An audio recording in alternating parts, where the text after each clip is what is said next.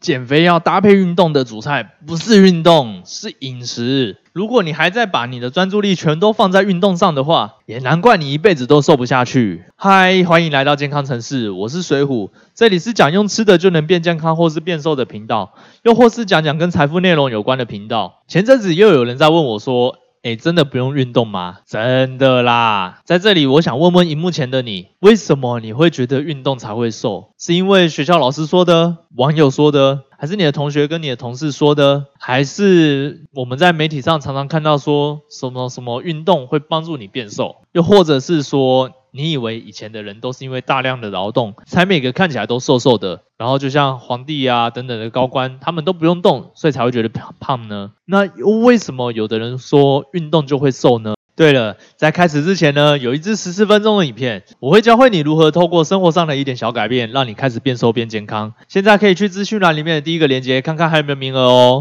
OK，我想直接说的是。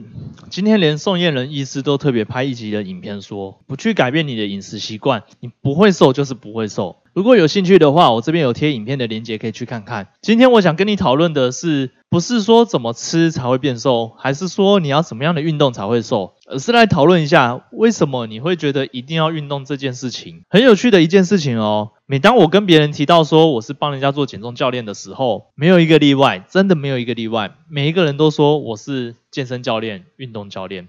其实我都会开一下玩笑说，哎，你看我这样的身材像是健美的教练吗？我必须得说，我自己本身就是一个非常不热爱运动的人。那也不是说运动不好，只是我就真的不爱。那你说这样子是不是不好？嗯，如果说我要有更好看的肌肉线条的话，或者是心肺耐力更好的话。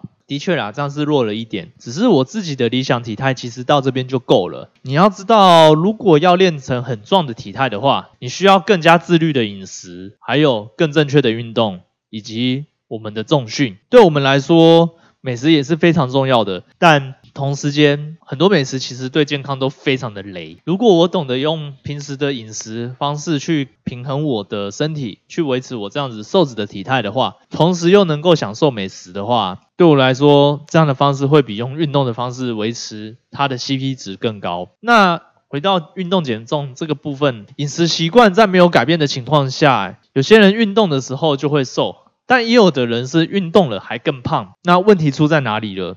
是运动的人不够努力吗？很简单，就是你的饮食不对啦。会瘦的人可能平时吃的就让他维持在他那边，那只是多了一点运动，让他开始变瘦了一点点。可是变得更胖的人呢，就是他平常吃的东西就是一直让他变得更胖。那也有一个很有趣的实验，也想跟你分享一下哦。这是一个国外的节目。那节目的内容是胖子和瘦子的饮食，他们互换了一段时间。那这个结果呢，其实非常的有趣，不是只有胖子变瘦而已哦，是双方的体型都有很大的改变。这个节目也非常推荐你去看一下。那我也会把这个资料也放在我们下面的链接去让你去看一下，你也可以去想一下。究竟是运动让你变瘦的，还是饮食让你变瘦的呢？OK，要到节目的尾声了。如果你还没有找到可以瘦的方法，推荐你先去资讯栏里面的第一个链接看看。我会跟你分享我是如何通过生活上的一点小改变开始变瘦的。那这个频道是讲用吃的就能变健康或是变瘦的频道，又或是讲讲跟财富内容有关的频道。如果你想开始学一些瘦子的脑袋，又或是一些有钱人的脑袋的话，记得按赞、订阅、追踪、加分享。接下来的每周一至周五晚上八点，